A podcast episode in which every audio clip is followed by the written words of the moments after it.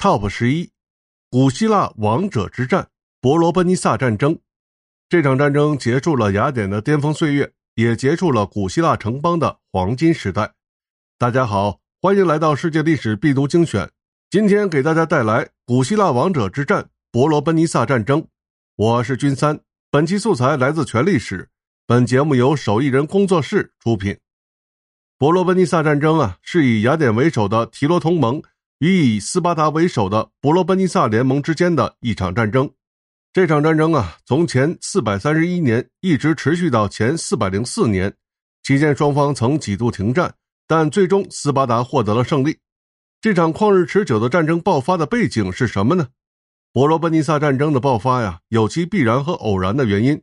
从必然成分看来，雅典和斯巴达政体不同，雅典的政治结构是民主社会。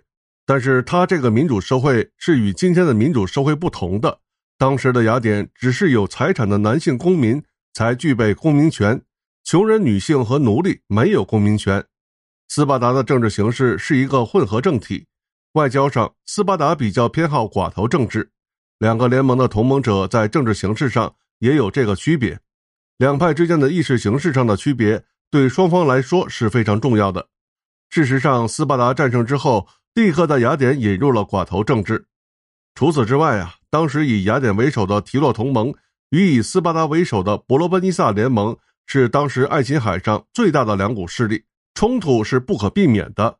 提洛同盟是在希波战争中由希腊的自由城市形成的一个同盟。战争结束五十年后，这个同盟已经退化，成为雅典保持和加强其在爱琴海的霸权的权利和强制工具。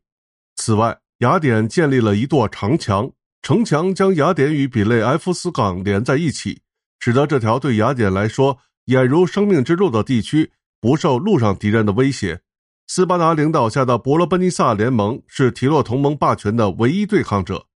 从偶然成分看来，当时发生的一些事情构成了伯罗奔尼撒战争的导火索。与斯巴达联盟的科林斯，其内部的一些政治派别倒向雅典，引起了斯巴达的不满。与此同时，雅典的公民大会决定对米加拉采取禁止贸易政策。米加拉与雅典之间的关系非常紧张，同时米加拉也是伯罗奔尼撒联盟的成员，所以他与科林斯一起要求斯巴达行动。第三个导火线是波提德亚城，这座城市是提洛同盟的一员，但他与母城科林斯的关系也很好。当雅典要求他驱逐科林斯的官员和拆除他的防港城墙时，他拒绝了这些要求。并退出了提洛同盟，但柯林斯的帮助也未能防止提洛同盟在很短的时间中将他重新收归己有。但最终决定伯罗奔尼撒战争必然爆发的原因，诚如当时的历史学家修昔底德所说，战争的实际原因是斯巴达对雅典强盛起来的恐惧，因此他认为这场战争是不可避免的。那么这场战争的具体经过是怎样的呢？第一阶段，斯巴达的进犯与和平协议的签订。相对于斯巴达而言，雅典的陆军比较少，但他的海军很强。雅典执政官伯里克利的战略是避免陆上的冲突，让雅典的居民躲在长墙的后面，让雅典强大的舰队来攻击伯罗奔尼撒，对他们的海港实行封锁，用这个方法来慢慢的磨灭斯巴达。雅典的长墙坚守策略有一个先前没有预计到的重大缺陷——疫病。当时的人没有意识到城市公共卫生的重要性。城市人口聚集必然会造成疫病流行。雅典在前四百三十年时爆发了瘟疫，约四分之一的居民死亡。伯里克利本人也死于前四百二十九年。而与之相反的是，斯巴达派遣了一支强大的陆军进入雅典的领地，并对雅典的周围地区进行劫掠，希望以此来迫使雅典进行陆战。但雅典人并没有上这个当，由于当时的工程技术还无法攻破雅典的防御系统。斯巴达无法攻占雅典，在诱骗策略失败之后，斯巴达人改用消耗战略。每年夏天，斯巴达进入雅典的周围，将田野劫掠一空，破坏几周之后就撤离。伯里克利死后，雅典新一代政治家上台，克里昂是极端民主和侵略性政治的支持者，尼西阿斯支持与斯巴达谈和，他更加代表富人的利益。不过，两个人都不是传统贵族的成员。比起贵族，他们更加强烈地将公民大会用作政治工具。由于雅典周围的居民此时都躲在长墙之后，因此极端民主派加强补助赡养费的要求也被通过。后来，这些补助费用成为雅典的沉重负担。由于斯巴达人担心雅典会对他们的俘虏采取报复行为，因此他们不敢再对雅典的郊区进攻。斯巴达也没有能够建立起一支自己的舰队，因此他们决定采取一个新的战略，进攻雅典的同盟者。斯巴达将军布拉西达攻陷了作为雅典同盟的色雷斯，这里是雅典城粮食转运的必经之地。面对这样的局面，雅典不得不同斯巴达进行和谈。公元前四百二十一年，双方达成了脆弱的和平协议。第二阶段，雅典远征西西里岛，提洛同盟逐渐瓦解。不过，雅典这边新一代的政治家阿尔西比亚德斯一直伺机彻底击败伯罗奔尼撒同盟。他提出了一个大胆而冒险的计划：远征西西里岛。除了夺取岛上的粮食之外，也期望将提洛同盟的影响扩张到岛上。此提案获得了大量的赞同的声音。雅典随后组织了规模庞大的舰队和远征军，试图远征西西里岛。不过，在公元前413年希拉库萨的海港战役中，雅典人的舰队遭溃败，远征西西里岛的努力徒劳无功。不但如此，它极大地消耗了雅典和提洛同盟的资源。此后，雅典再也没有能恢复过来。同一年，雅典在小亚细亚支持了一场当地的叛乱。并因此与波斯帝国闹翻，这是严重的外交错误。波斯帝国因此与斯巴达开始外交折冲，最终双方达成了协议：斯巴达将小亚细亚退让给波斯，而作为交换，波斯每年向斯巴达支付一定数量的金钱资助。许多提洛同盟的成员也开始利用雅典的困难情况。于前四百一十二年开始，他们陆续退出同盟。缺乏力量的雅典对此无能为力。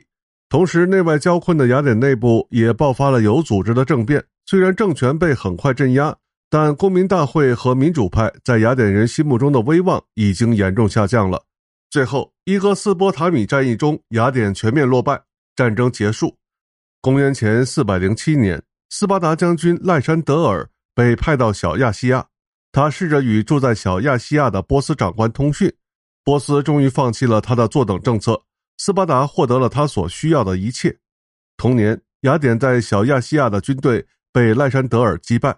此后的不久，斯巴达人在勒斯波斯岛将雅典的舰队围困住。雅典聚集了所有的力量，派遣了一支增援舰队，最终在阿吉纽西群岛爆发决战。这是希腊人之间进行的最大一次海战。雅典军队获得了全胜，但由于一些雅典的落水的水手并未被营救，因此战争过后。雅典公民议会对八名将军开庭审判，追究责任。除两名将军逃走之外，其余六名将军都被处死。如此一来，雅典自己消灭了自己最有经验的军事家。公元前四百零五年，雅典舰队中了赖山德尔的圈套，在伊格斯波塔米战役中战败。从此，雅典再也没有完整的舰队了。赖山德尔控制了海洋，雅典城于战败后慌乱一片，征服者成为了被征服者。赖山德尔派他的舰队到萨摩斯岛，其他的斯巴达舰队则进军比雷埃夫斯。两支斯巴达军队在雅典城外汇合，雅典城被彻底包围，城内又挤满了难民。最后于前四百零四年春，雅典投降，波罗奔尼撒战争结束。波罗奔尼撒战争结束了雅典的经典时代，也结束了雅典的民主时代。几乎所有的希腊城邦都参加了这场战争，其战场几乎涉及了整个当时希腊世界。在现代研究中，也有人称这场战争为古代世界大战。斯巴达虽然战胜了雅典，但斯巴达的霸权也只持续了数十年，战前的形势始终未能复原。在这个时代的末尾啊，出现了雄心勃勃的马其顿国王腓力二世，以及他更著名的儿子亚历山大大帝。从文化上讲，这场战争不但对古代希腊，而且对历史学本身具有重要意义。战争本身也是第一次被科学的记录下来的史实。希腊历史学家修昔底德在他的《伯罗奔尼撒战争史》中详细的记录了当时的事件。该记录到前四百一十一年冬终止。修昔底德分析了这场战争的原因和背景，对欧洲的历史学起到了先驱作用。修昔底德之后，色诺芬在他的希腊史中延续了修昔底德的工作，记录了前四百一十一年后的事件。这些都成为了西方历史研究中的经典巨著。